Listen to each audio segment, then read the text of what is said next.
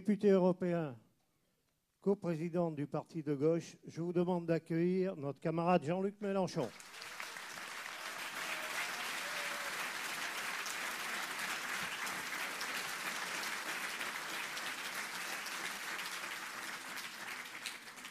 Merci de votre accueil, euh, mes chers camarades, mes chers concitoyens. Un grand merci à tous ceux qui ont bien compris que la tenue de cette réunion était l'occasion pour nous tous, quelles que soient nos attaches politiques, nos appartenances ou nos sympathies dans la gauche, de faire une démonstration de force. Et je suis certain qu'après cette réunion, tous, nous nous sentirons plus forts. En tout cas, sachez que moi, je me sentirai plus fort. Parce que c'est quelque chose que de voir à Nice, dont on me dit que c'est une terre de mission. Vous savez que le rôle du missionnaire n'est pas trop celui auquel j'aspire ni dans mes traditions philosophiques, mais qu'on me dise que autant de têtes dures pourraient euh, se rassembler sur un simple signal pour manifester cette volonté d'être ensemble. Un grand merci à tous ceux qui ont organisé tout cela. Les, mes camarades du Parti de gauche, les militants communistes qui se sont une nouvelle fois euh, mobilisés euh, sans compter, ceux de la gauche unitaire, et puis les syndicalistes, les membres des associations, tous ceux qui euh, savent que se joue en ce moment une partie bien plus grande que chacun d'entre nous, plus grande même que ce qui est donné à voir dans le miroir euh, des médias. Un petit bonjour plus particulièrement chaleureux à tous ceux qui euh, sont de l'autre côté de la porte, fort malheureusement, à ceux, on m'a dit, de la vallée du Paillon. S'ils ont la patience de rester jusqu'au bout, je me ferai un bonheur d'aller leur toucher la main et de mettre les doigts dans la prise, en quelque sorte, de leur énergie euh, militante qui les a amenés euh, jusqu'ici. À vous tous donc euh, un grand salut. Quoi qu'il se passe ensuite, de toute façon, nous avons déjà marqué un point. Nous avons été là et nous avons été nombreux, et croyez-moi, ça se dira. Dans cet endroit que peut-être vu de loin, on décrit toujours, en ayant à l'esprit seulement les images simples que la région donne à voir, celle de la richesse étalée, celle de la morgue des puissants, celle de leur mépris insondable pour le pauvre peuple qui galère et qui misère. J'ai entendu tout à l'heure euh, Cécile décrire la réalité sociale du département. Et je ne vous cache pas que je n'imaginais pas que le clivage était à ce point. Et il en va ici comme il en va du reste de notre pays. Partout où je vais, ce sont les mêmes récits. Je ne connais pas mieux les Alpes-Maritimes que tel ou tel autre département. En tout cas, pas aussi précisément que vous les connaissez. Mais je pourrais vous dire, sans me tromper, que vous connaissez un terrible problème. On vous ferme des classes. Je suis certain que vous mesurez dans le secret de votre cœur à quel point c'est là le crime le plus terrible que la droite ait pu commettre au gouvernement. Car c'est la dette que nous creusons sur le futur, c'est celle de l'ignorance. Et au fond, c'est briser le ressort essentiel qui nous unit entre générations. Chacun fait ce qu'il peut pour porter la suivante plus loin qu'il n'a vécu lui-même. Chacun porte sur les siens et ses petits, que ce soit ses enfants, ses petits-enfants ou ceux des autres, car nous, euh, nous ne sommes pas aussi tribaux que d'aucuns. L'idée que demain sera meilleur parce qu'ils seront plus instruits, parce que chaque fois qu'on fait reculer la nuit de l'ignorance, chaque fois qu'on fait avancer le savoir, alors l'humanité devient meilleure, chacun d'entre nous devient meilleur pour l'autre. Et nous ne demandons pas d'autres richesses à partager que cette possibilité d'accéder au savoir. Oui, honteux criminels qui supprimaient d'année en année des postes dans les classes, qui fermaient des lycées professionnels, qui vous acharnez à aller plutôt dans les écoles chercher les enfants des travailleurs sans papier qu'aller y mettre des enseignants en nombre comme il le faudrait, et qui vous donnez pour objectif, soi-disant, de régler pour le futur la dette. On va en parler dans un instant. Je peux vous dire que vous avez de terribles problèmes d'hôpitaux publics parce que ceux-ci sont ruinés volontairement pour donner un espace marchand supplémentaire aux cliniques privées. Je peux vous dire que nos gens sont maltraités et que, étant à cette frontière, là où ce serait l'honneur de ceux qui ont reçu des mandats publics de porter d'abord fièrement la parole républicaine, de les voir s'abaisser à tenir des discours de haine absurdes, sans aucun débouché concret, pour vouer aux gémonies ces pauvres gens qui sont là, répétant cette phrase creuse et stupide qu'on ne saurait accueillir toute la misère du monde comme si c'était une raison suffisante pour rejeter à la mer celle qui se présente. Et quoi? Voici maintenant ce qu'il faut dire. On nous avait annoncé que la conséquence de la révolution démocratique en Tunisie, ce serait 300 000 gueux qui se précipiteraient sur nous pour venir nous voler notre pain. Mais pour qui prennent-ils les Tunisiens? C'est là un peuple éduqué, qualifié, prêt à gérer ses affaires du moment qu'on lui en donne la possibilité. Et au lieu des 300 000, il s'en est présenté 27 000 qui, au péril de leur vie, sont arrivés jusqu'à nos côtes.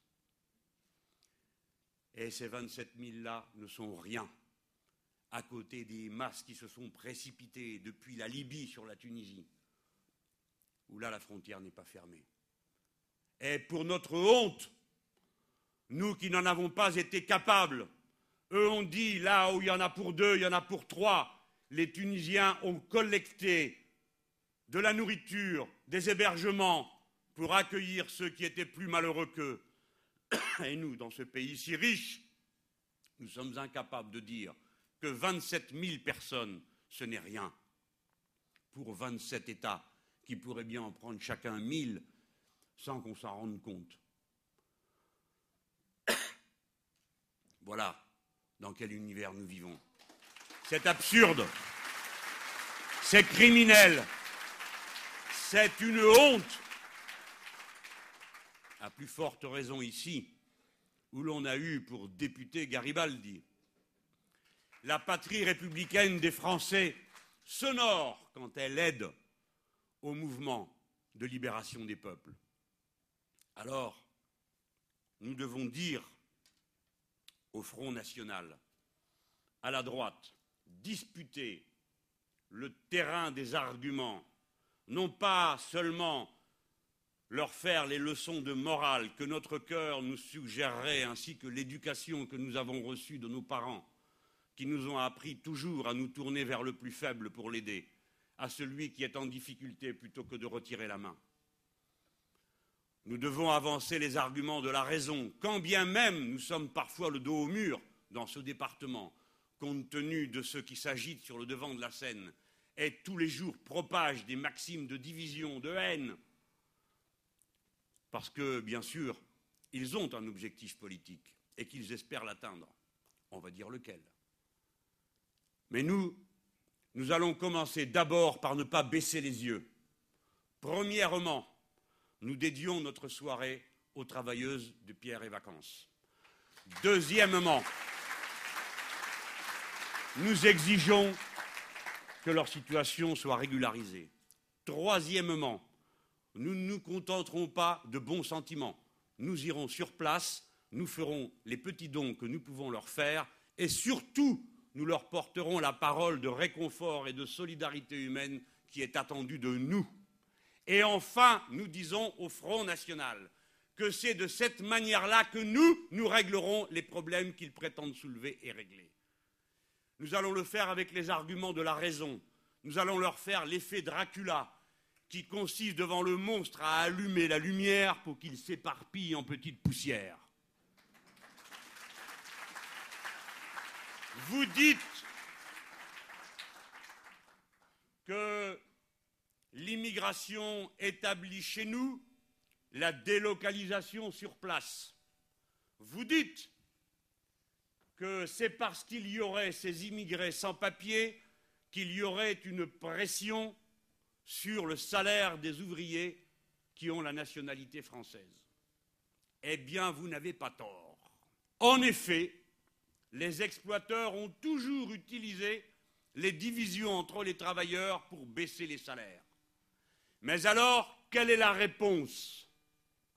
La réponse est qu'il faut donner des papiers aux travailleurs sans papiers, parce qu'à partir de là, la concurrence s'arrête. Ne baissez pas les yeux, les gens. Tenez bon. Chaque mètre en avant que vous ferez pour convaincre sur la base de la raison, de l'argumentation, ce sera autant de mètres de terrain gagnés qui vous serviront dans les batailles qui vont arriver ou vont se déchaîner l'esprit de haine et de compétition entre travailleurs, parce que c'est le cœur de l'offensive des libéraux aujourd'hui, de leur offensive idéologique. Deuxièmement, que lorsqu'on nous dit qu'il faut repousser la totalité de tous ceux qui n'ont pas de papier, alors nous allons poser une question avant même de parler de morale et de sentiment. Nous allons leur dire comment comptez-vous faire? Et d'abord, combien y en a-t-il? Par définition, ils ne le savent pas.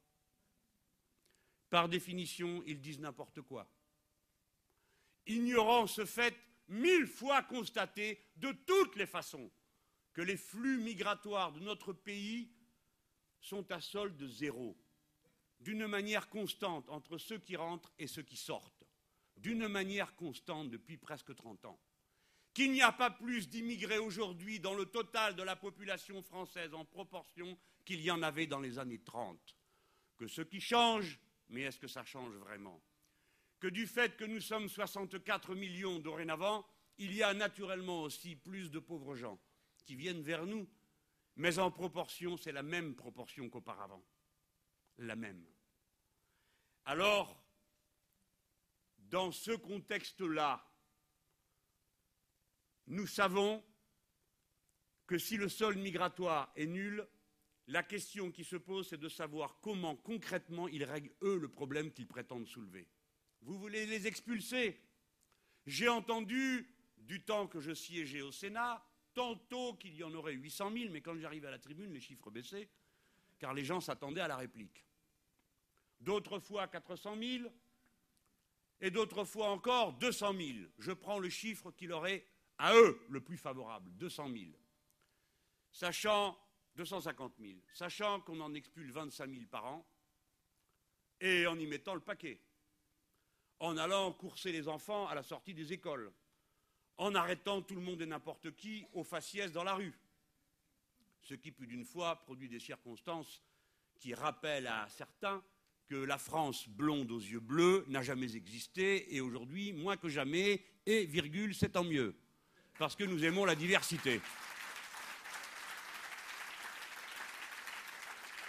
Alors, si vous nous dites que vous voulez les expulser, alors vous savez qu'il y en a pour dix ans.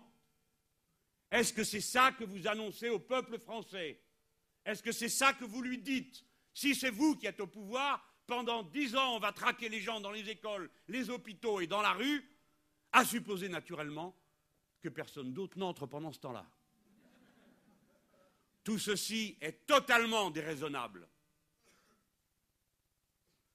Il en coûte pour cette mascarade l'équivalent du budget de la culture chaque année. Eh bien, s'il fallait choisir entre plus de culture et autant d'immigrés, je choisis plus de culture, évidemment, d'autant qu'avec plus d'immigrés, je commence le travail. Oui,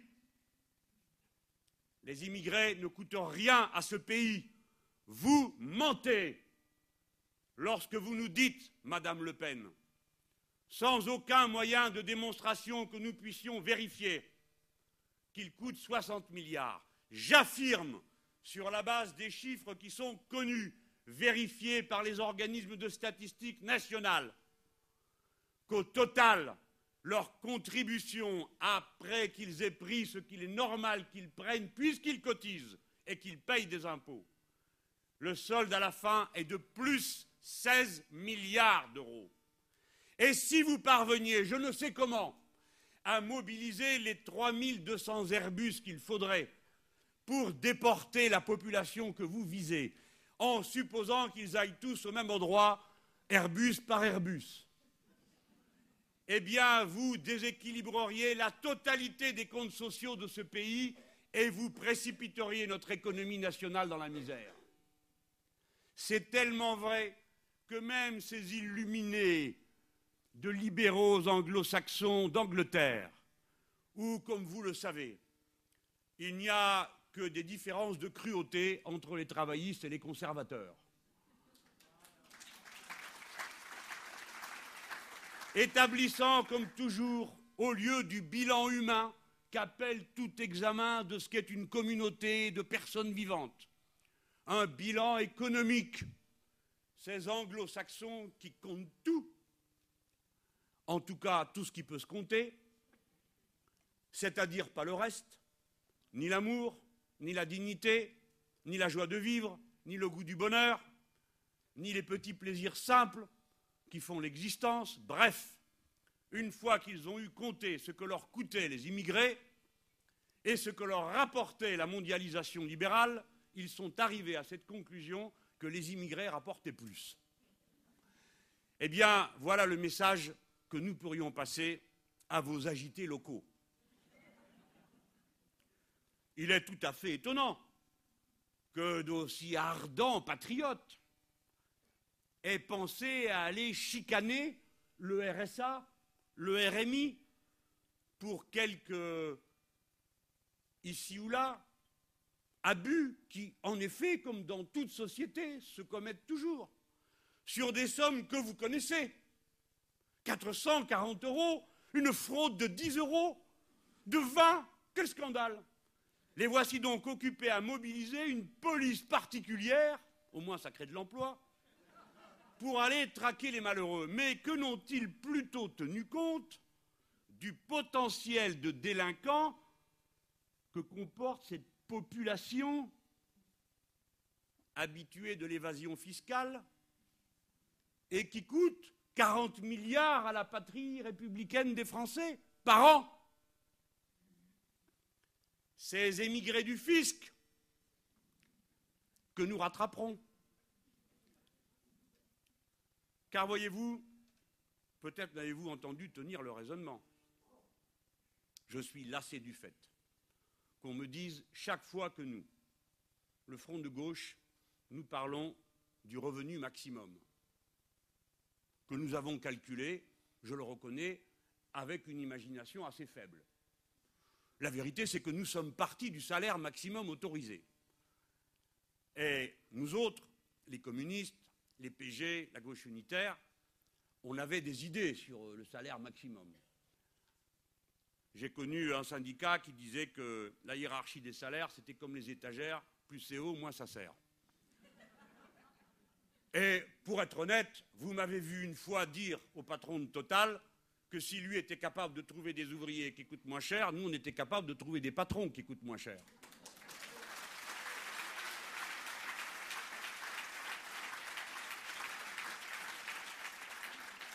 C'est très facile. Je lui ai d'ailleurs dit dans les yeux. Moi, je vais dans votre boîte, j'en trouve un qui accepte de travailler pour le tiers de ce que vous avez. Et dans cette salle, je suis sûr qu'il y en a plein. Et voilà, il y en a qui lèvent la main. D'ailleurs, lui-même était, disait-il, incapable d'expliquer pourquoi il lui fallait 3 millions de salaire. Eh bien, il a qu'à les donner.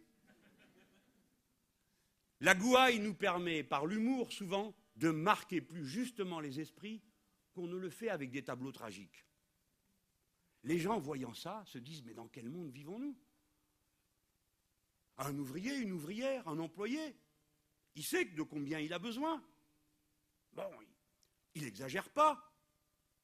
Vous savez, quand vous demandez aux gens, ils n'exagèrent pas. Aucun ne dit je veux gagner des milliards. Souvent, les gens font des rêves, euh, à mon avis, trop modestes. Et là, voilà un homme qui vous dit je ne sais pas pourquoi je mérite 3 millions. Nous non plus. On me dit si vous voulez taxer au revenu maximum, puisque nous, on avait inventé le salaire maximum, on a pris la revendication de la Confédération européenne des syndicats, de 1 à 20. Pourquoi? Pour créer un cercle vertueux. Si le patron veut s'augmenter, il doit augmenter le plus petit salaire. Le patron, je dis le patron, il n'y a pas toujours besoin de patron. Il y a d'autres formes d'organisation du collectif de travail, parce qu'une entreprise, c'est d'abord un collectif de travail qui produit quelque chose d'utile socialement, on peut l'espérer. En tout cas, quand on a une vision écologique de la production, on commence d'abord par discuter de l'utilité sociale de la production. Mais les travailleurs qualifiés, les travailleuses sont capables de faire ceci ou cela. Euh, une qualification, c'est souvent un angle de savoir-faire extrêmement large. Donc, de 1 à 20 a proposé la Confédération européenne des syndicats. Il y a une circulaire qui interdit dans l'économie sociale et solidaire que le plus haut salaire soit cinq fois supérieur au plus bas. Ça nous irait. Mais nous avons voulu prendre le modèle de la Confédération européenne des syndicats parce que nous savons que nous avons un travail pédagogique à faire. Nous devons convaincre, nous devons éveiller, nous devons mettre en mots d'une manière concrète la radicalité que nous portons. Il ne s'agit pas de se présenter devant nos concitoyens avec des yakas, des faucons, en avant vers Toussaint. Nous devons répondre aux problèmes concrets qui les mettent en mouvement. Aucune révolution ne se fait au point de départ pour des raisons idéologiques. Elles se font pour régler des problèmes concrets. Comment vais-je vivre? Comment se fait-il que mon pays si riche, je ne puisse avoir de l'électricité, que je ne puisse avoir de l'eau, que je ne sois pas logé, que je sois traité de manière aussi indigne? C'est ces problèmes simples, concrets, que se posent des millions de gens. Et à un moment donné, le système se bloque. Et c'est comme ça que ça donne les révolutions de l'Amérique du Sud. Et c'est comme ça qu'elles ont passé les étendues et sont arrivées dans le Maghreb, avec le slogan qu'ils dégagent tous. Et voilà un peuple qui est drôlement populiste, hein Et la contagion s'est étendue, voici rendue sur le vieux continent en Europe. Mes chers concitoyens, c'est le début. Nous ne savons pas combien de temps il faudra pour que cette vague prenne sa consistance, son étendue révolutionnaire qui embrasera toute la société. La question n'est pas posée de savoir si cela aura lieu ou non, mais de savoir quand cela aura lieu, car cela aura lieu. Que je n'oublie pas, pendant que j'y suis, de dire un mot du fait que j'ai observé qu'en effet, dans le programme des socialistes, il y a un salaire maximum. Alors, naturellement, c'était une grande joie que de retrouver l'expression. Comme souvent, il faut aller plus loin que l'emballage. Et je suis très triste de voir qu'ils n'ont absolument rien compris au problème.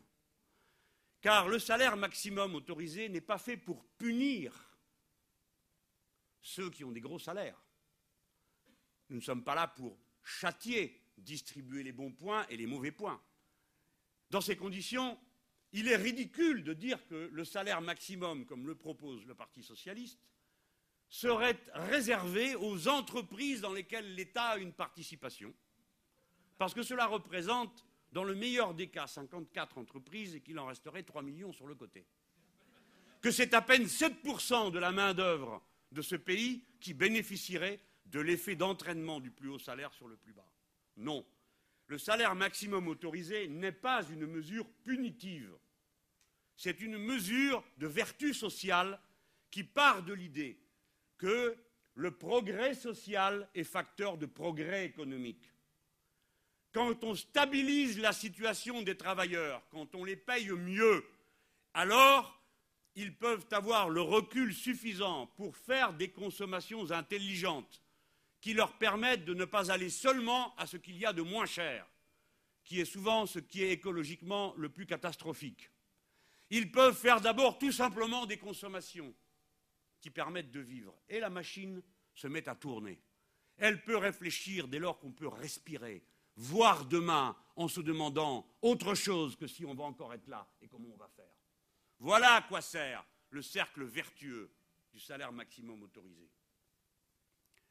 C'est donc une pensée économique et sociale qui préside à notre choix, davantage qu'un argument simplement de morale, même si nous serons bien les derniers à négliger la morale. Mais je dis aux socialistes, si vous croyez que vous allez nous attraper avec des mots, vous vous trompez. Les gens dorénavant y regardent de près. Et nous, en particulier. Vous n'aurez personne gratis si jamais vous devez avoir quelqu'un. Le revenu maximum, quand on en parle, le revenu, hein, on dit 20 fois le revenu médian. Le revenu médian, ça ne veut rien dire. Parce qu'on met d'un côté celui qui n'a rien et de l'autre côté celui qui a tout. Mais enfin, bon, c'est pas moi qui ai inventé cette règle, hein, puisque c'est comme ça, on la prend. Il y a un petit écart avec le revenu moyen, mais pas significatif pour la démonstration que je veux faire à cet instant. Donc nous voilà rendus de 1 à 20 à 360 000 euros par an. 30 000 par mois. On nous dit c'est un choix de société. Oui, en effet. En effet. Nous ne sommes pas d'accord pour une société dans laquelle il est possible de se goberger et de se gaver. Et encore une fois, pour des raisons morales, car nous savons très bien ce qui se passe lorsque les uns ont tout et les autres n'ont rien, mais pour une raison économique aussi. Cet argent accumulé par ces gens, à quoi leur sert-il? Qu'est-ce qu'une personne qui a des besoins 400 fois supérieurs aux autres? On peut imaginer quelques besoins de plus, mais 400 fois, puisque c'est l'écart entre les uns et les autres aujourd'hui. Ça ne sert à rien. On nous dit que ce sont des fortunes qui sont investies. Eh bien, très bien, si elles sont investies. Mais alors, il ne reste plus qu'un sujet de débat entre nous. C'est qui décide du bon investissement. Les uns sont pour la démocratie et disent qu'à plusieurs, on est plus intelligent que tout seul. Et d'autres disent non, c'est moi qui décide tout seul. Eh bien, voyons ce que vous faites de vos décisions. Voyons cet argent qui s'est accumulé pendant toutes ces années, ces 40 milliards distribués par les sociétés du CAC 40, dont 14 d'entre elles, les premières, sont d'anciennes sociétés nationalisées privatisées, qui soustraient de cette façon ces sommes au trésor public auxquelles elles étaient versées jusque-là, qu'est-ce que vous en avez fait? Eh bien, non, ils ne l'ont pas investi. Ce n'est pas vrai. Ils ne l'ont pas investi dans la production, car l'investissement dans la production industrielle et des services a baissé dans notre pays. Ils l'ont placé sur des comptes qui spéculent, dans des fonds qui vont d'une entreprise à l'autre, siphonnant les trésoreries, vendant les actifs, jetant à la rue les travailleurs, démantelant le collectif que représente l'entreprise, dispersant les savoir-faire, vendant les brevets, jusqu'à l'absurde. Ainsi, lorsqu'on voit ce qui se passe à Sophia Antipolis, comment ne pas être scandalisé? Tout ça est le résultat de la volonté collective, d'abord de l'investissement de la puissance publique, pillée par des profiteurs. Moi, je n'ai pas peur des mots, et je mènerai campagne, si c'est à moi qu'on confie l'honneur de porter la parole commune. Avec ces mots, je les traiterai de pillards, de saccageurs, de parasites. Je dirai qu'ils ont pillé notre pays, que nous sommes capables de faire mieux que la vie qu'ils nous proposent. je leur ferai venir le rouge de la honte au front. Regardez-moi, quand même, je donne cet exemple sans cesse. Je suis, comme vous le savez, député européen élu dans le Grand Sud-Ouest. Il y avait là une usine qui produisait de l'acide acétique, qui desservait un bassin, celui de Lac. Il y avait de là qui partaient des wagons pour exporter l'acide acétique. Et des camions aussi. Un fonds de pension vend l'usine. Personne ne se soucie de savoir comment fera dorénavant l'industrie chimique en France et en Europe qui a besoin d'acide acétique. Personne ne se pose la question. Ça ne les intéresse pas. Vous voyez les messieurs très intelligents, avec leur figure arrogante et prétentieuse, nous donner des leçons d'économie, alors que ce sont tout simplement de pitoyables faiseurs d'addition et de soustraction, incapables de penser ce qu'est l'organisation rationnelle de l'industrie, et qui ont vidé le pays et qui continuent à le faire avec leur même soi-disant bonne raison. Bien. Où va-t-on maintenant produire de l'acide acétique en France? Nulle part, il n'y a plus d'usine. Où va-t-on en produire en Europe? Nulle part, il n'y a plus d'usine. Le résultat, c'est une catastrophe économique pour tous ceux qui ont perdu leur emploi, pour le bassin dans lequel travaillait cette usine, Et c'est une catastrophe écologique, car cela signifie que tout cela devra dorénavant être transporté sur des distances encore plus grandes. Modèle absurde de la concurrence libre et non faussée et du libre-échange dont il n'a jamais été prouvé une seule fois qu'il provoque d'une quelconque façon une amélioration des productions, ni même l'élévation du niveau de la production. C'est tout le contraire. Notre ami Sapir a fait un très beau livre que je vous recommande. Il s'appelle La démondialisation.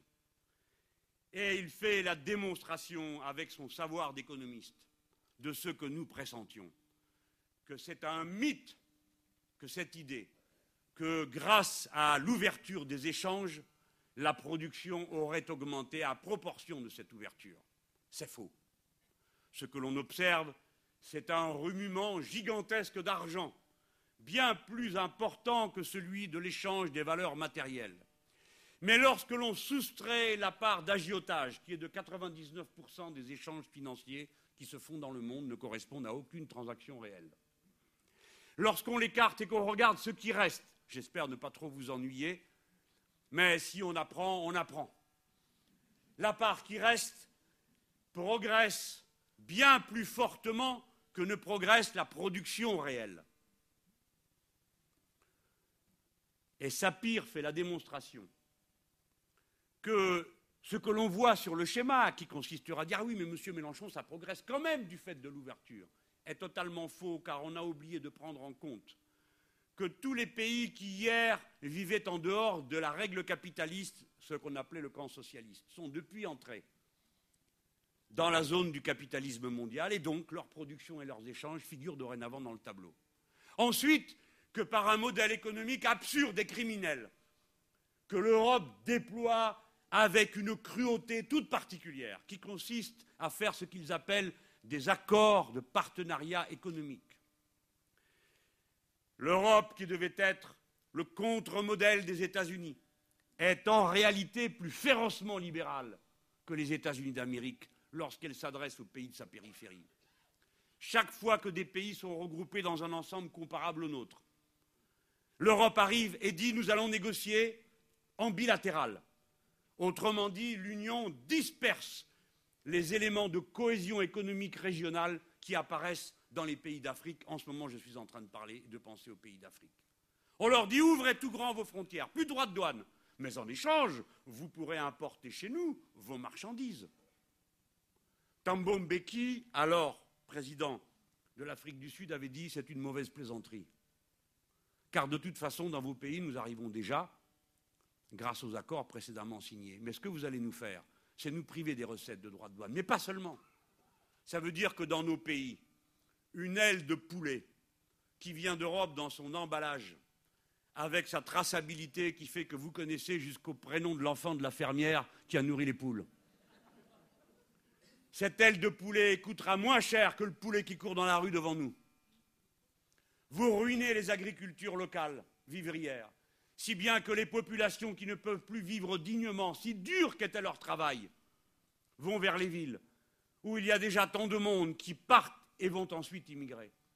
Et lorsqu'ils immigrent, du fait de nos politiques, à ce moment-là, on leur dit, vous venez nous voler notre pain. Non, c'est nous qui avons volé le leur. Voilà la vérité. Toujours est-il que pour revenir au modèle que je vous ai décrit, que notre ami Sapir décrypte si bien. À tous ces gens, on a dit cessez de produire pour vous-même. Ne faites pas du riz pour vous et votre famille, vous et votre village, parce que tout ça n'apparaît pas dans la statistique. Produisez pour l'exportation. Et voici un monde de fous où des gens, sur des tas de victuailles qu'ils ne peuvent consommer, se destinent à les donner au monde qui n'en veut pas. Voilà leur modèle économique et la catastrophe qui va avec. Raison pour laquelle le mot d'ordre de relocalisation de l'agriculture est un mot d'ordre central qui concerne tous les aspects de la vie de la nation et pas seulement la question de l'agriculture. Vous voyez comment tout se tient. La critique que nous faisons de ce système aujourd'hui, c'est tout juste si ça vaut encore la peine de la faire. Il faut la faire pour vaincre la résignation et l'idée qu'on ne peut rien faire d'autre. Ainsi, quand je parle du revenu maximum autorisé. On m'a dit comme contre-argument, après m'avoir dit que c'était un choix de société, ce dont je conviens, et je viens de dire pourquoi, on m'a dit, vous allez les faire fuir. Soit. Et on m'a déjà dit dix fois, que leur dites-vous J'ai déjà répondu cent fois, au revoir. Au revoir. La vraie richesse du pays, c'est le travail et la puissance de travail qui s'y trouvent. Le haut niveau de qualification des travailleurs de ce pays, qui se sont donnés sans compter, qui ont la productivité la plus élevée du monde et qui ont tant peiné qu'aujourd'hui c'est en France qu'on observe cette épidémie parce que c'est une maladie du suicide qui touche d'abord et souvent les cœurs les plus généreux, les esprits les plus ouverts. Combien des nôtres, militants syndicalistes, figurent aujourd'hui dans le premier rang de ceux qui se suicident? Pourquoi en est-il ainsi? Parce que la férocité du système consiste à leur enjoindre des consignes qu'ils ne veulent pas appliquer, qui sont contraires à leur sens de la morale, de leur rapport humain aux autres, parce que leur tâche se vide de sens, parce qu'ils sont si férocement poussés à se dresser les uns contre les autres qu'ils ne le supportent plus, ni pour eux, ni pour les autres. Et que ne pouvant détruire un système aussi abominable, devant l'injonction paradoxale dans laquelle ils se trouvent, étant celui-ci un syndicaliste qui défend ses camarades et le lendemain appelé à pratiquer des méthodes qu'il répugne, alors ne pouvant détruire le système, il se détruit lui-même, elle se détruit elle-même. Voilà la vérité humaine et politique de ce que nous observons. Donc, ce revenu maximum, s'il les fait fuir, nous leur disons au revoir. Mais nous leur disons à bientôt. Pour la raison suivante. S'ils croient qu'en se cachant plus loin, nous ne les rattraperons pas, ils se trompent. Nous pratiquerons, comme le font les États-Unis d'Amérique, puissance bolchevique bien connue, la méthode qui consiste à aller voir les autres pays en leur disant ceci. Il est normal que si des Français sont chez vous, ils payent des impôts chez vous. Nous en sommes d'accord. Nous n'avons pas l'intention de vous voler la part qui vous revient, mais nous demandons qu'on calcule la différence entre ce qu'ils vous donnent et ce qu'ils auraient dû nous donner s'ils étaient chez nous. Ça s'appelle la taxation différentielle. Mes chers amis, ne me dites pas que c'est impossible. Les États-Unis d'Amérique le font. Et deuxièmement, je voudrais vous présenter un taxé différentiel. Me voici. En tant que député européen, je paye des impôts à l'Union européenne. Je ne sais pas pourquoi c'est à l'Union européenne, mais c'est à l'Union européenne. Et ma déclaration, qui est sur une sorte de papier rouge, ça commence bien, je dois dire combien j'ai donné et ensuite combien j'ai gagné. Et le fisc calcule la différence et il me taxe sur la différence, il y en a une. Voilà. Donc tout ça est simple à faire. C'est une affaire de volonté politique. Donc, je prie qu'on cesse de m'agacer avec cette affaire. Car voyez-vous, chaque fois qu'il y a un défi, il y a une réponse. La radicalité concrète n'est pas un songe creux. Chaque fois que vous soulevez une difficulté, nous trouverons la réponse. Et la réponse technique sera toujours dans le même sens. Nous ne céderons pas. Nous mettrons notre niveau de méthode technique à hauteur de nos ambitions. Le fait de dire que notre radicalité est concrète ne signifie pas qu'on en rabat, seulement au contraire qu'on devient précis et efficace. J'ai dit il y a un instant donc que c'était l'argument suivant. Et enfin, un jour, j'ai rencontré quelqu'un qui m'a dit l'argument le plus inouï que j'ai entendu. Il me dit Mais combien ça va faire de monde qui s'en va? Au maximum, vous voulez le savoir Je suis sûr. 0,05% des contribuables. Ne sachant plus quoi me répondre, il m'a dit Oui, mais tu nous empêches de rêver. Et il en faut plus pour me clouer le bec. Je lui dis Ah, parce que tu rêves d'argent, toi Je connais des gens qui rêvent d'amour, je connais des gens qui font des cauchemars, mais des gens qui rêvent d'argent, j'en ai jamais entendu parler. Lequel d'entre vous a rêvé une nuit qui recevait un chèque? Lequel d'entre vous s'est réveillé un matin sur le souvenir ému d'avoir euh, touché un gros paquet de billets? De ma vie, j'en ai rencontré un comme ça. Qu'on arrête de faire croire que l'argent fait rêver.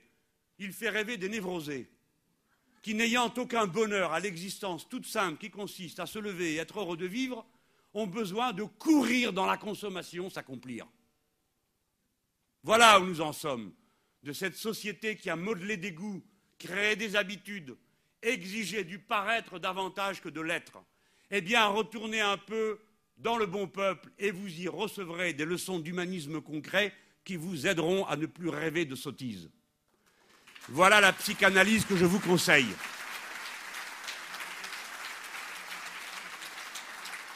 Oh, je sais bien que je ne vous ai pas tous convaincus, mais vous y réfléchirez en rentrant à la maison. Vous vous demanderez si j'ai exagéré ou pas. Et pour finir, vous trancherez. Mais en tout cas, il n'y a pas d'ambiguïté.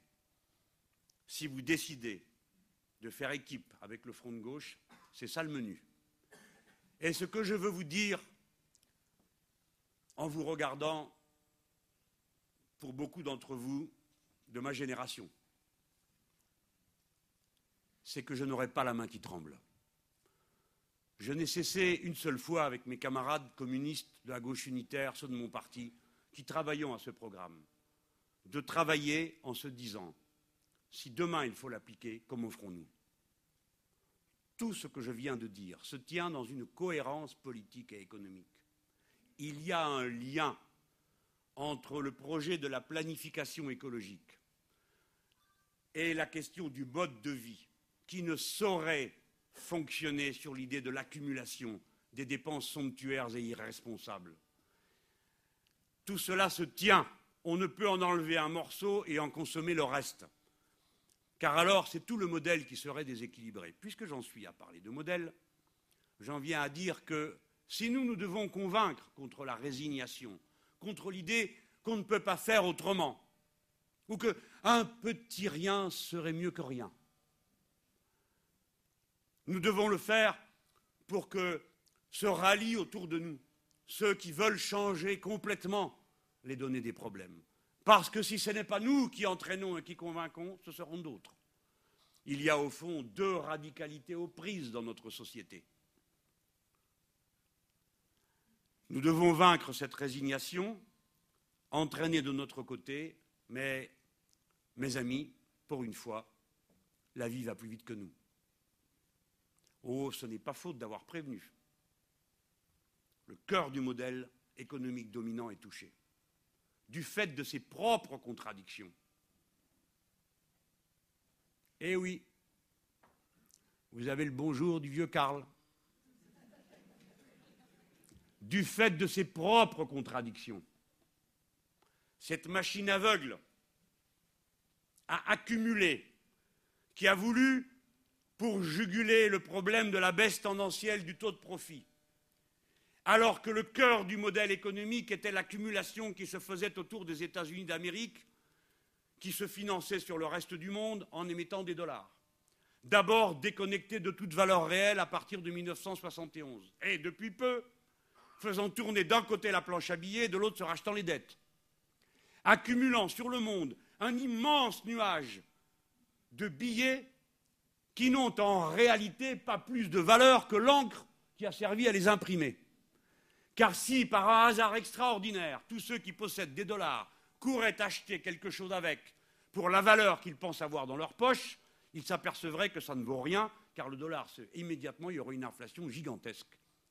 Entre la production, la valeur réellement produite, et la masse de monnaie qui est en circulation, il y a un écart de 1 à 30 000. Depuis 2006, les États-Unis d'Amérique ne publient plus aucune statistique sur la masse monétaire qu'ils mettent en circulation dans le monde. Parce que, paraît-il, c'est un indicateur secondaire. Eh bien, voyons. Nous connaissons la réponse, car nos camarades de la Banque du Sud, notamment bolivarienne, eux suivent ces questions. Voilà le cœur des problèmes que le monde connaît. Pour que les États-Unis d'Amérique rapatrient l'épargne mondiale, il faut qu'elle existe. Pour qu'elle soit en quantité suffisante, il faut que l'accumulation se produise. Pour que l'accumulation ait lieu, il faut déréguler les échanges, mais surtout les relations de travail, de manière à ce que tous les gains de productivité soit mis au compte du capital et de l'accumulation. Et deuxièmement, que la part de la masse salariale recule pour qu'on ponctionne dessus, dans des proportions jamais vues dans l'histoire économique. Là où un placement industriel se disait content du résultat à 3 ou 4 maintenant c'est du 10, du 12 qu'il tire sur les travailleurs. Des gains de retour sur investissement annoncés la première année d'un placement incroyable. Ce matin, j'étais dans un avion. Il y a un pilote et un copilote. Le copilote va adhérer au parti de gauche. Et l'autre, il m'a déjà l'air bien atteint lui aussi, par contamination. Et il m'explique le problème qu'ils ont eu. Ils n'ont pas été nombreux à faire grève. De nouvelles bases sont ouvertes et Air France a annoncé, en les ouvrant, qu'elle attendait un retour sur investissement de 8%. On est donc parti du retour sur investissement à 8% pour calculer les effectifs et les temps de travail. Et la masse a dû fermer sa bouche sous le fouet qui annonce combien il va falloir cracher. Comme c'est insupportable après de s'entendre dire que les travailleurs se la coulent douce, qu'on passe notre temps à ne rien fiche avec les 35 heures, et ainsi de suite, tout ce que vous avez entendu.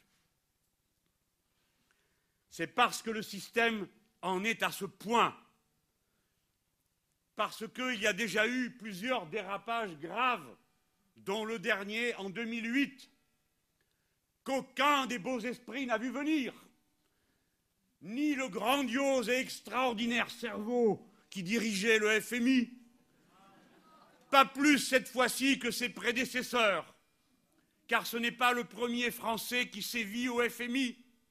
Il y a eu avant M. Candessu, conseiller social du pape et actuellement du président Sarkozy, pour la dette, qui lui s'était contenté de ruiner le Mexique, l'Argentine, de provoquer la pagaille en Russie, ainsi que dans l'Asie, jusqu'à ce qu'on lui dise Monsieur, écoutez, c'est trop. Et c'était la première fois qu'un Français partait avant la fin. Apparemment, c'est contagieux.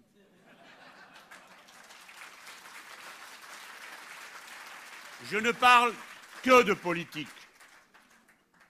Le FMI rend fou, car le FMI est une folie. Voilà un organe qui est destiné à réguler les échanges internationaux et la finance qui ne voit arriver aucune crise, et qui, lorsque les crises ont lieu, applique un remède de cheval qui va tuer le malade. Et on a vu le directeur du FMI, au temps de sa splendeur, quand il lui était possible d'avoir des documentaires sur son compte à Canal pendant une heure, nous expliquer qu'il était le bon docteur. Eh bien, voyons les résultats du bon docteur. C'est la cure que subit la Grèce. Ce n'est pas une question exotique. En Grèce, il s'est produit une chose terrible. La finance internationale a testé la capacité de résistance du système européen. Pourquoi? Un peu de paranoïa. Parce que quand l'euro s'échange, un euro, un 40 dollars, les rentiers qui ont des euros sont extrêmement heureux. Tous ceux qui produisent quelque chose sont extrêmement malheureux. Et je vous dis que la baisse de l'euro n'est pas une mauvaise nouvelle pour vous. Chaque fois que l'euro baisse, il y a des gains qui se font de compétitivité des produits facturés en euros. Vous devez savoir que chaque fois que l'euro augmente, les Airbus coûtent plus cher. Et si les Airbus coûtent plus cher, il faut que les travailleurs mentent davantage pour que la compétitivité compense ce qui a été perdu sur le cours du marché de change. Et on arrive à cette absurdité après qu'on nous ait joué longuement de la mandoline et du violon sur l'Europe qui protège, qui devait mettre nos industries à l'abri, on entend le PDG d'Airbus dire nous allons produire des avions en zone dollar pour que ça coûte moins cher. Ben bravo, il n'y a qu'à mettre le dollar tout de suite ici. C'est, je crois, ce qu'aimeraient bien les Américains, qu'on bosse à leur place. Et donc, lorsque cet euro est à ce niveau, il devient une monnaie de réserve de change internationale. Les pays font très attention les Chinois ont commencé tout doucement à vendre des dollars contre des euros, en essayant de ne pas se faire prendre, pour ne pas provoquer une catastrophe. Ils ont essayé de faire que contre leurs dollars, dont ils savent qu'ils ne valent rien, ils achètent ici ou là quelque chose, ça tombe bien, tout est à vendre. Et ainsi de suite. Je vous fatigue, mes amis, ou quoi? Il fait trop chaud là-haut Et comme la puissance est atteinte en son cœur, il faut que l'euro fléchisse. L'euro a une faiblesse, Monsieur Trichet. Et la Banque centrale européenne. Comme vous le savez, elle ne finance pas les États-nations directement, elle finance les banques auprès desquelles les États-nations vont se financer. Voilà la faille. Après, vous connaissez le circuit mortel dans lequel sont enfermés les pays. On leur demande des sacrifices, les banques disent Ah, c'est pas possible, vous n'allez pas pouvoir rembourser. Les pays, aussitôt, se précipitent pour faire des sacrifices, ils sont courageux, comme ils disent, c'est pas eux qui payent, hein, c'est les autres. Ils contractent l'économie. À ce moment-là, les mêmes banques viennent et disent Ah, ben si vous contractez l'économie, il y aura moins de recettes, donc on vous baisse encore la note, donc vous paierez plus cher. Et grâce au bon docteur FMI, qui a appliqué ce remède avec la vigueur que vous savez, la Grèce qui avait une dette qui était de 80% de son PIB annuel, qui représente même pas 1% de la richesse de toute l'Europe. On réglait ça en 24 heures, qu'est-ce que je dis? 10 minutes, en prêtant directement de la Banque centrale à la, à la Grèce. Eh bien, la Grèce, maintenant, a une proportion de déficit de 150%. Ça marche en hein, la médecine? Ils empruntaient dans la catastrophe qui les a conduits à faire venir les organismes internationaux, ils empruntaient sur le marché mondial à 13%. Et bien maintenant, c'est à 20%. Ça marche, hein? Si bien que le pays est dépecé. Dépecé. Tout est à vendre.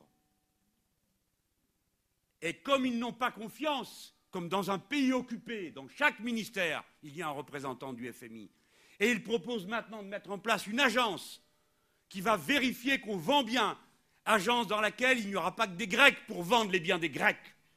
Il y aura le FMI, il y aura l'Union européenne, puissance occupante. Exactement comme a dit John Monk, dont je vous garantis que ce n'est pas un gauchiste, l'ancien secrétaire jusqu'à la semaine dernière de la Confédération européenne des syndicats, qui disait les États-nations sont devenus des colonies de la Commission européenne. Et notre pays aussi, qui doit dorénavant présenter son budget aux fonctionnaires de la Commission européenne avant même que les députés en connaître. Ils ont testé la solidité du système pour le faire s'effondrer. Mais il y a une dynamique particulière, propre au capitalisme. Il n'y a aucun chef d'orchestre. C'est sa propre dynamique qui conduit le système à sa perte. Car si la Grèce tombe, il y a en France pour 76 milliards de titres grecs dans les banques françaises. Car quand on vous dit les marchés, sachez qu'il s'agit de cinq banques, dont trois françaises. 36 milliards de titres grecs dans les caisses allemandes. Si la Grèce tombe, papier, ils peuvent tout jeter à la poubelle. Et voici le Portugal, avec des zélés, des béni du traité de Lisbonne en chef, le camarade Socrates, qui propose un plan de rigueur qui est refusé, il démissionne, il organise des élections et avant de fermer la lumière et de vider les cendriers, il fait venir le FMI. Et le pays, lui aussi, est livré. Voici qu'arrive l'Espagne. Mais mes amis, vous devez le savoir. Voilà pourquoi je vous parle avec cette gravité à cet instant. Le système mis en place en Europe, d'abord, ne trouve sa pleine efficacité qu'en 2013. Deuxièmement, il est composé d'un fonds dont le montant ne suffit pas à prendre en charge l'aide cumulée de l'Irlande, du Portugal, de l'Espagne, de la Grèce, et alors si en plus l'Italie, c'est fini. Le montant n'y suffit pas. Mais de plus, l'argent prévu n'existe pas. De quoi est composé ce fonds D'engagement des États membres, qui sont tous endettés, par conséquent, s'ils devaient mettre la main à la poche, et ils le font, il faudra qu'ils aillent eux-mêmes s'endetter sur le marché bancaire international. Deuxièmement, d'argent qui viendrait du FMI, qui lui-même repose sur des contributions des États qui le composent. Cet argent n'existe pas. La fragilité du système est à son comble, raison pour laquelle le front de gauche ne dit pas qu'il est partisan de la sortie de l'euro. Je sais que dans cette salle, il y a sans doute des personnes qui en sont partisanes. Parce que nous pensons que nous déchaînerions une catastrophe sans proportion avec les avantages que certains pensent en tirer, que nous ne croyons pas qu'il soit possible de tirer, et qu'il est plus rapide pour la France. Si elle est dirigée par des gens qui veulent se battre, et non pas par des pleutres des lâches, des tireurs dans le dos, du type de ce Papa Andréou, qui n'a pas résisté dix minutes alors qu'il est président de l'international socialiste, ce qui devrait quand même lui donner les moyens d'un rapport de force, qui a abandonné son pays et l'a livré, désarmé, devant la menace des banksters. S'il y a donc un gouvernement qui porte la parole de la France, qui est la deuxième population de l'Union, et bientôt la première, qui est le deuxième territoire de l'Union, qui est la deuxième économie de l'Union et la cinquième puissance économique du monde, et qui dit ça suffit. Nous, les Français, nous disons qu'on ne fait pas l'Europe sans nous.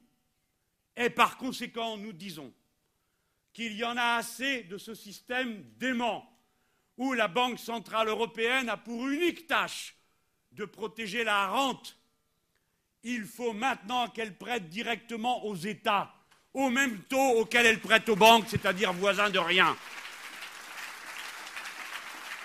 Il faut que le pouvoir qui a été perdu dans nos nations parce que nous l'avons transféré, qui est celui de battre monnaie, soit utilisé au profit du grand nombre.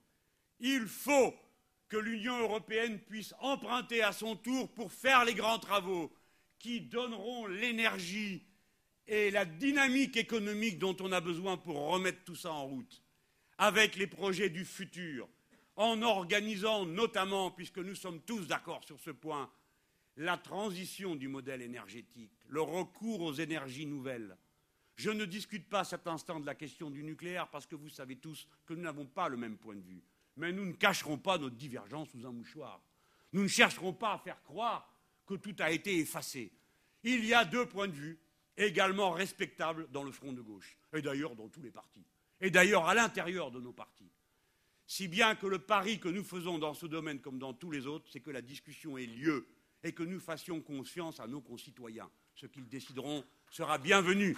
Il faut donc que le débat ait lieu et qu'un référendum ait lieu. Le but, le but, c'est la sortie des énergies carbonées. Pourquoi je vous parle de tout ça? Parce que les énergies renouvelables nécessitent un énorme effort d'investissement. Et nous, les Français, nous avons la capacité technique, matérielle et humaine de produire ces nouveaux instruments. En particulier, nous sommes leaders dans les techniques de la géothermie moyenne et profonde.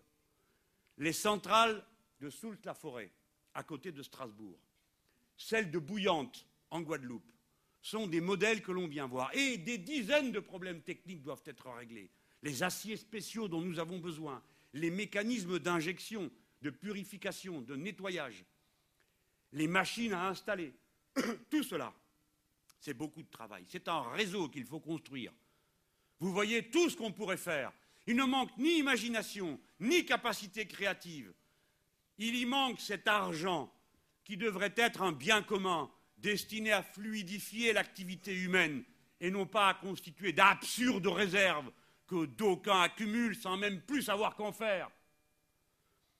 Vous voyez tout ce qu'on pourrait faire. Eh bien, tout cela est aujourd'hui paralysé par l'esprit de lucre, la cupidité qui est la valeur centrale du capitalisme et de la concurrence libre et non faussée, qui ne produit rien d'autre que cet immense banditisme que vous voyez s'abattre sur nos économies réelles. Ce système est atteint dans son cœur lorsqu'une agence de notation menace le budget des États-Unis d'Amérique parce que, comme les autres, elle est dans la main du lobby néoconservateur qui rassemble ce qu'il y a de pire sur la planète en matière de réaction et de cupidité.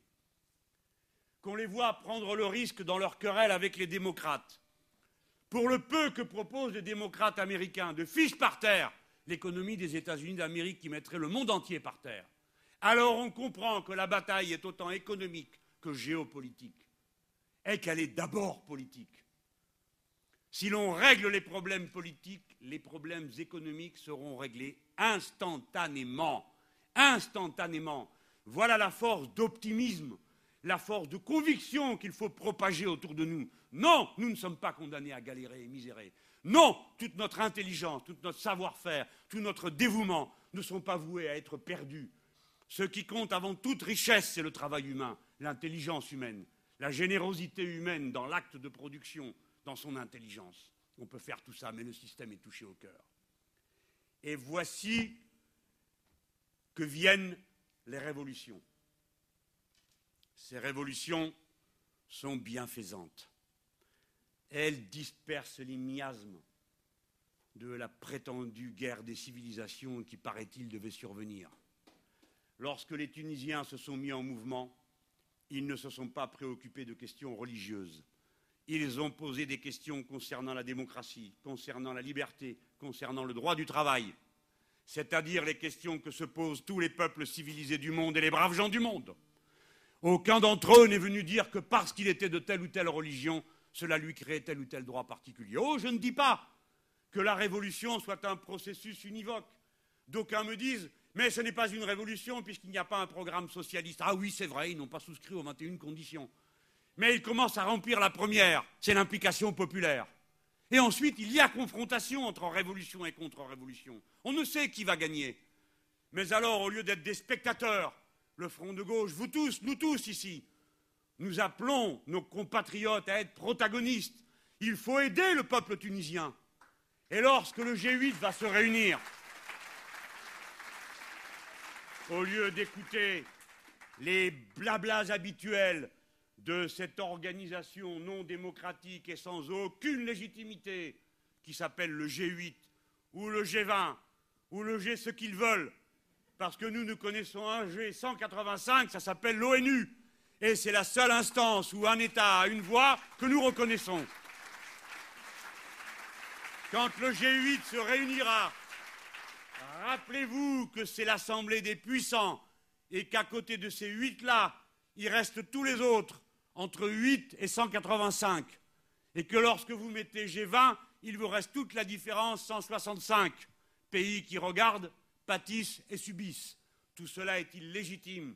Ces puissants sont des impuissants en réalité, incapables de faire autre chose que du blabla, incapables de mettre le moindre ordre que ce soit dans l'économie mondiale et ils la laisseront rouler à l'abîme. Vous penserez à ce moment-là, quand vous les entendrez faire des phrases sur la Tunisie, que la seule décision raisonnable qu'ils auraient à prendre, c'est de faire immédiatement, non pas ce qu'a fait M. Fillon, aller là-bas et dire on vous prête 350 millions d'euros, parce que la Tunisie va devoir payer 500 millions d'euros pour une dette qu'elle a déjà acquittée quant au capital au moins deux fois et qu'on lui fait payer seulement les intérêts. Eh bien, la seule chose raisonnable qu'il y a à faire pour commencer, c'est de faire un moratoire sur la dette de la Tunisie. Pas un sou pas un euro ne doit revenir extrait de cette révolution pour lui donner sa chance. Au contraire, on doit lui permettre de fonctionner en prêtant de l'argent. Vous penserez à tout ça en pensant que ces révolutions, celle qui apparaît en Espagne, ah, on me dit, eh bien, comment tu expliques qu'il y a d'un côté des gens qui sont sur une place et de l'autre des résultats électoraux où c'est la droite qui gagne et le Parti socialiste ouvrier espagnol qui perd eh bien, je leur dis, il vous reste à apprendre la vie. Que plusieurs parmi nous connaissent. Nous, nous avons connu 10 millions de travailleurs en grève, avec des comités de grève dans toutes les usines du pays. Et ensuite, nous avons vu une élection, nous avons pris la pire des raclées électorales que nous avions pris, alors qu'à l'élection législative précédente, à une voix près, on gagnait la majorité. Ça signifie qu'il n'y a pas d'issue à la lutte sociale aussi longtemps qu'il n'y a pas un outil politique pour ouvrir cette issue, aussi longtemps qu'il n'y a pas un point d'appui, raison pour laquelle il ne faut pas mépriser les élections qui ne sont pas seulement une tribune pour exprimer des points de vue, mais le moyen concret dont disposent les peuples pour démocratiquement changer la donne. C'est très important de le faire comprendre autour de nous, de lutter contre la résignation. Et je vais finir sur cette idée. Observez ce que vous voyez. Vous voyez qu'en Amérique du Sud, comme au Maghreb, et comme on le voit aujourd'hui en Espagne, le processus révolutionnaire correspond à la description que nous en avons fait au front de gauche. C'est-à-dire que c'est la question sociale non réglée, l'inégalité jamais comblée, qui crée une situation de déséquilibre, ou un incident, parfois dramatique, parfois non. Un homme qui se donne la mort en Tunisie. Mais au Venezuela, c'était dans un plan de rigueur que les gens supportaient l'augmentation des tickets de bus. En Argentine, une succursale d'une banque qui fait faillite. En Bolivie, l'augmentation du prix de l'eau par une compagnie française. Et ainsi de suite. Un événement qui paraît fortuit, mais le feu. Et alors, tout le système dévale. Et quand il dévale, la première revendication qui vient, c'est celle de la démocratie. Si bien que l'on voit la question de la démocratie et la question du social marcher intimement liées dans l'esprit des gens. Et c'est une très bonne chose. Car c'est de cette façon que la révolution se présente comme une révolution citoyenne, où le moyen d'action est en même temps la fin de l'action elle-même. Le moyen, c'est le vote, c'est-à-dire le pouvoir individuel. Et la fin, c'est la citoyenneté, c'est le pouvoir collectif. Voilà comment les deux questions se lient. Et si nous ne commençons pas par dire cela, nous ne serons pas entendus. J'ai essayé autant que j'ai pu de vous démontrer que le projet économique du Front de gauche a une assise sérieuse, solide. J'aurais pu évoquer devant vous plein d'autres questions. Pourquoi il faut un pôle public financier? Pourquoi il faut remettre dans la propriété collective et renationaliser tout le secteur de l'énergie? Pourquoi il faut expulser la production marchande de l'éducation et de la santé? Car enfin, c'est ça, faire une révolution citoyenne. Non, le Front de gauche ne propose pas une alternance à la papa. C'est pas un petit coup l'UMP, un petit coup le PS. Et entre les deux, une différence sur la taille des rustines. Les uns font des trous, les autres euh, mettent de la colle.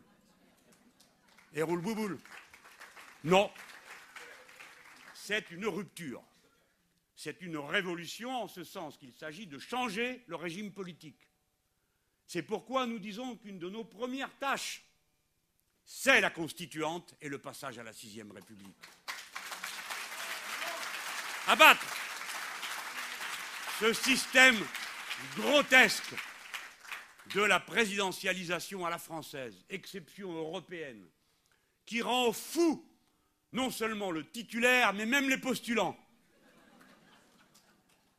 sous une pression insupportable au plan humain, sauf pour ceux qui sont si gravement atteints qu'ils ne s'en rendent plus compte, et qui, à l'honneur de notre camarade Olivier Besancenot, fait que certains peuvent dire Moi j'en ai assez de cette comédie, je ne veux plus de ce rôle. Eh bien, je vous le dis assez tranquillement, oui, c'est très pénible, même quand on a la position singulière dans laquelle je me trouve, qui est d'être de proposer sa candidature sans être candidat, tout en étant traité comme un candidat et en demandant les exigences qui se présentent à un candidat.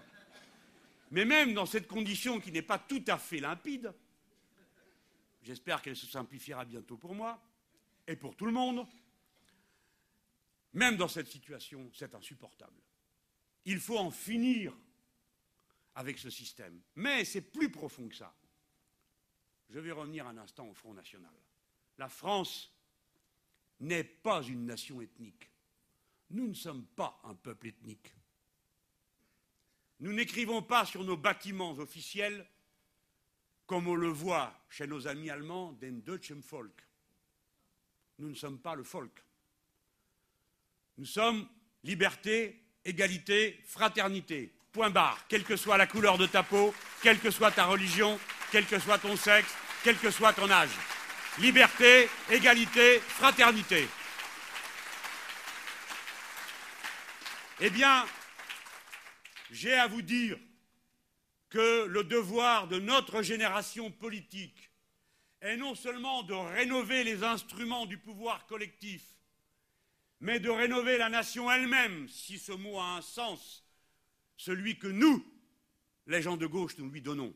Quand nous parlons de la patrie, nous ajoutons toujours l'adjectif républicaine pour dire qu'elle n'est pas la terre des premiers occupants, qu'elle n'est pas la terre d'une religion, qu'elle n'est pas la terre d'une couleur de peau, qu'elle est la terre de la res publica, la chose commune qui appartient à tous ceux qui s'y soumettent, dès lors qu'ils participent à la décision, se soumettent à la loi qui résulte de cette décision collective. Voilà, c'est peut-être abstrait, mais c'est comme ça qu'on fait la France. Et c'est la raison pour laquelle le Front de gauche dit qu'il y a une nouvelle France à construire, celle qui va une bonne fois pour toutes tourner la page des miasmes de l'observation mutuelle et haineuse, celle qui va enfin comprendre qu'un peuple nouveau se constitue parmi nous, celui qui résulte de ces brassages dont nous portons la trace dans nos noms, nos visages, celui qui vous parle, ardent patriote, amoureux jusqu'au déraisonnable de sa patrie républicaine, n'a pas un grand-père français.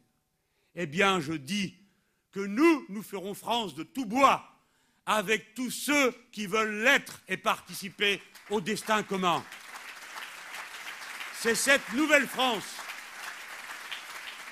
qui va se refonder dans le nouveau pacte démocratique que va être l'avènement de la sixième République, en finissant avec le divorce qui se constate d'élection en élection entre le peuple souverain et les institutions qui est censées représenter cette souveraineté.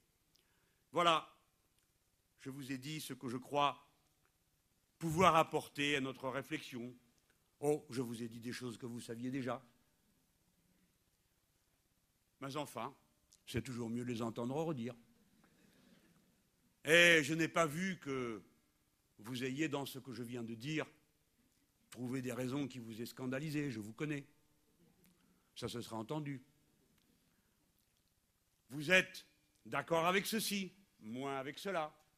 Vous iriez volontiers davantage plus loin sur ce point. Là, vous me trouvez un peu exagéré. Mais enfin, ce que nous avons en commun, c'est la volonté de tourner la page de ce moment noir de l'histoire du pays. Nous avons tous sur les lèvres le goût du bonheur. Nous voulons le transmettre, le partager. Oh, pas faire le bonheur à la place des gens. Chacun se débrouille comme il peut. Il y a des gens qui ont une aptitude naturelle je l'ai observé, et d'autres, c'est plus laborieux. Parce que la vie les a frappés ou parce qu'ils ne savent par quel bout commencer le problème. Tellement la leur est si difficile. Néanmoins, les conditions élémentaires du bonheur, nous les connaissons tous, c'est le programme commun du peuple. Une paye correcte pour vivre dignement de son travail, être soigné quand on est malade, que les gosses soient bien éduqués, arrêter le travail quand c'est le moment d'arrêter pour que d'autres prennent la place. Voilà, des choses simples. Ce programme commun du peuple, il nécessite de tourner la page du capitalisme financier transnational. Il nécessite de tourner la page du traité de Lisbonne. Il nécessite des équipes de gauche déterminées à porter l'intérêt général du pays et à lui parler comme à un tout. Ce que nous avons à dire ne s'adresse pas qu'à ceux qui sont convaincus. Il s'adresse à cette masse immense qui, n'étant plus ni de droite ni de gauche, même si pour nous, cette divergence est fondamentale et fondatrice, elle s'est créée autour de la question du pouvoir. Il y a 30% des Français qui, d'une façon spontanée, se diront de gauche, des fois en se pinçant le nez, et 30% qui se disent de droite, eux aussi des fois en se pinçant le nez. Et au milieu, une quantité de désemparés, désorientés, pour qui, pour notre malheur, toutes ces étiquettes sont devenues équivalentes. À qui il faut, nous, la gauche, que nous parlions pas seulement le discours qui parle aux nôtres, mais qui leur parle à tous. Nous parlons au nom du peuple français. Nous parlons en demandant qu'il fasse place au peuple français. Nous parlons en prenant en charge l'intérêt général. Et cet intérêt général, ce n'est pas l'intérêt du capital c'est l'intérêt de la communauté humaine, unie dans un seul et unique écosystème, si bien que la démonstration de l'intuition initiale du communisme et de l'écologie politique se rejoignent. Oui, parce qu'il n'y a qu'un seul écosystème. Il n'y a donc qu'une seule communauté humaine. Et si cette communauté humaine est une, elle est indivisible. Et c'est par un effet d'idéologie que se concentrent les coups pour ruiner cette unité que la nature humaine fait surgir lorsqu'on se rencontre, même si on est les uns plus grands que les autres, plus gros, plus maigres, plus blonds, plus bruns. Il n'empêche, nous sommes semblables. Et c'est là tout le rôle que joue le Front National. C'est l'infâme chien de garde du système, destiné là où la solidarité humaine conduit les plus pauvres à se serrer les coudes, à venir dire non, pas avec lui, il n'est pas de la bonne religion, pas avec lui, il n'est pas de la bonne couleur, pas avec elle, car son sexe doit être dominé, et ainsi de suite. Voilà la sale besogne qu'ils accomplissent. Et celle que nous, nous devons accomplir n'est pas seulement de réclamer pour nous, elle est de réclamer au nom et pour le peuple tout entier. Voilà pourquoi nous disons à nos compatriotes, ce que vous avez devant vous, c'est à régler le problème du clivage qui est aujourd'hui celui qui traverse la société entre l'oligarchie, une petite caste composée de médiacrates tout-puissants et d'oligarques financiers qui ont tous les moyens d'acheter tout ce qui s'achète, et quelques rois du divertissement.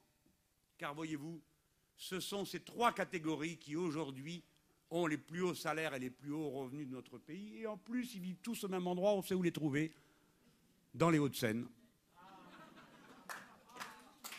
Mais oui, voilà le problème qu'il faut proposer de régler, avec les mots simples que j'essaye d'utiliser pour le rendre compréhensible. Ce que nous devons être, c'est une force d'optimisme, d'enthousiasme, de valeurs positives, de concret.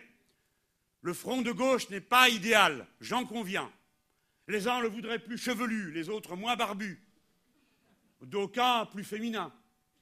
Cela plus vert, d'autres plus rouges. Mais il existe, c'est notre outil commun. Enfin, nous ne sommes plus seuls. Enfin, nous ne sommes plus dispersés. Enfin, nous ne sommes plus impuissants. Enfin, nous pouvons entrer dans la cour et dire Nous sommes capables de gouverner le pays. Tournez-vous vers nous. Vous pouvez avoir confiance. Nous savons comment faire. Nous n'avons pas peur. Nous avons nos camarades, nos amis, nos frères en Allemagne, en Suède, en Pologne, en Espagne, au Portugal, en Grèce, partout. Des partis comparables à nous, mais moins avancés que nous le sommes. Oui, nous sommes dans une période de ressac, je le sais très bien. La crise aujourd'hui ne tourne pas vers nous, les gros bataillons. Mais inéluctablement, si nous sommes là, ardents, confiants, plus préoccupés à rassembler qu'à diviser, plus préoccupés de donner du courage que de briser les jambes par des chicaillas sans fin, parfois incompréhensibles, même si elles ont leur dignité. Alors, c'est nous qui allons tourner la page suivante de l'histoire. Si moi je peux servir à quelque chose, comme mon camarade André Chassaigne, comme d'autres, c'est à se mettre au service de ce rassemblement. Nous allons y arriver. Le programme partagé est bien avancé. Les histoires de circonscription législative subissent le sort que subissent toutes les négociations.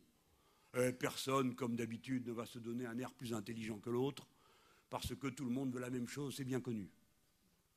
Mais à la fin, nous n'allons pas buter sur cette question. D'abord, vous ne nous le pardonneriez pas. Je l'ai déjà dit. À qui profite l'Union? À l'Union. Et c'est de cette manière que nous allons avancer. Je vous annonce que d'autres forces politiques ont demandé à rejoindre le front de gauche. Si bien que dans un mois,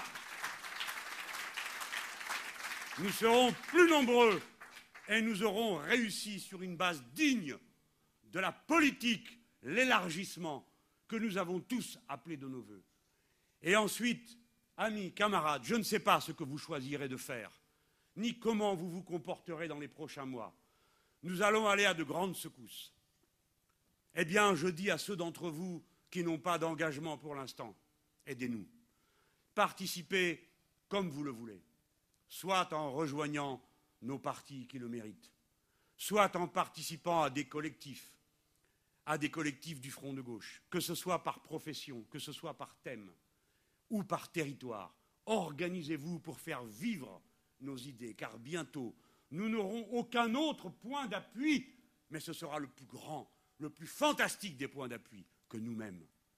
Notre capacité à être partout parce que nous sommes le peuple, et parce que nous, nous allons rassembler à l'endroit où se dessine la ligne de fracture de la société, le précariat, qui traverse toutes les catégories sociales, de l'ingénieur à la caissière, et ce n'est pas par hasard que je conjugue les genres de cette façon.